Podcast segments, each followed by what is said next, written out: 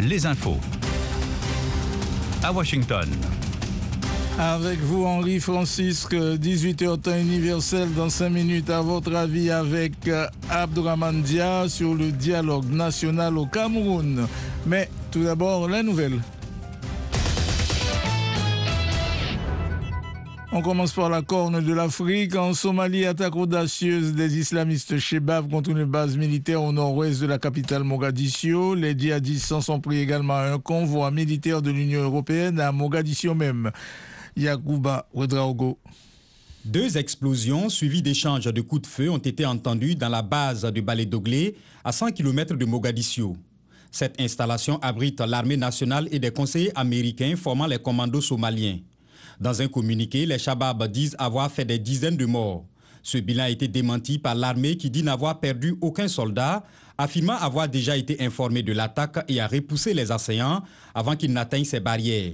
La mission américaine a confirmé l'attaque sans donner plus de précision. Dans la capitale Mogadiscio, un véhicule piégé a heurté un convoi de militaires italiens de la mission de formation de l'Union européenne. Cette attaque a aussi été revendiquée par les Shabab. Elle n'a fait aucune victime selon le ministère italien de la Défense. La base de balai Doglé est utilisée par l'armée américaine pour ses frappes aériennes à l'aide de drones contre les Shabab et le groupe État islamique. En avril, AFRICOM, commandement militaire américain pour l'Afrique, a annoncé avoir tué ces deux dernières années 800 personnes dans 110 attaques aériennes en Somalie. La lutte contre les djihadistes dans le Sahel maintenant au Mali, deux postes militaires gouvernementaux proches de la frontière avec le Burkina Faso. L'un à Mondoro et l'autre à Boulkessi ont été attaqués ce lundi par de présumés djihadistes. C'est ce qu'ont indiqué les femmes à les forces armées maliennes sans donner de bilan. Mais un élu de Mondoro, s'exprimant sous couvert d'anonymat, a déclaré pour sa part que les djihadistes ont tué deux civils et blessé trois autres dans l'attaque contre Mondoro.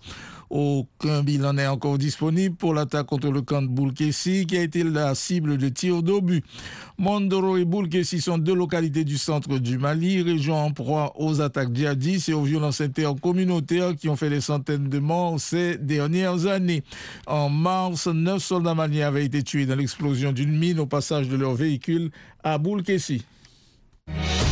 Vous êtes à l'écoute de VOA Afrique. Toujours concernant la lutte contre les djihadistes au Mali, la CPI, la Cour pénale internationale de la Haye, a confirmé ce lundi des charges de crimes de guerre et de crimes contre l'humanité à l'encontre du djihadiste malien Alassane Mahmoud, accusé notamment d'avoir participé à la démolition du patrimoine à Tombouctou, ville historique du nord du pays.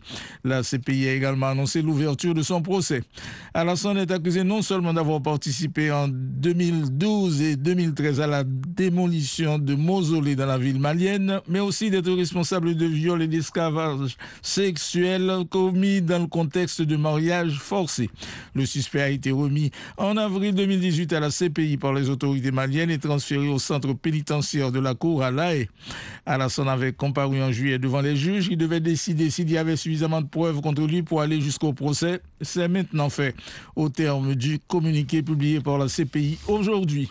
Et puis au Cameroun, début ce lundi du grand dialogue national voulu par le président Paul Biya pour tenter de mettre un terme au conflit meurtrier entre Yaoundé et les séparatistes anglophones dans l'ouest du pays. Selon les observateurs, ces chances d'aboutir sont minces en raison de l'absence des principaux leaders sécessionnistes. Mais les participants, en particulier les anglophones modérés présents à la réunion, ne perdent pas espoir. À preuve, l'optimisme affiché par John Frundi, président du Social Democratic Front SDF, premier parti d'opposition à l'Assemblée nationale. Mais John Frundi n'a pas le soutien des séparatistes. Certains anglophones exigent le retour au fédéralisme alors que d'autres réclament la partition du pays. Deux scénarios rejetés catégoriquement par le président Paul Biya. Et pour terminer, mise en garde du chef de la diplomatie du Burundi, Ezekiel Nibigira à l'ONU, contre toute velléité d'intervenir dans l'élection présidentielle de 2020 dans son pays. L'élection du président, des députés et des conseils communaux se tiendra le 20 mai 2020 au Burundi. La campagne électorale est prévue du 27 avril au 17 mai. Merci de votre attention. Plus d'infos sur notre site internet voaafrique.com. Vous pouvez également nous joindre sur notre page Facebook. Bonne soirée. Soyez au cœur de l'info sur VOA Afrique.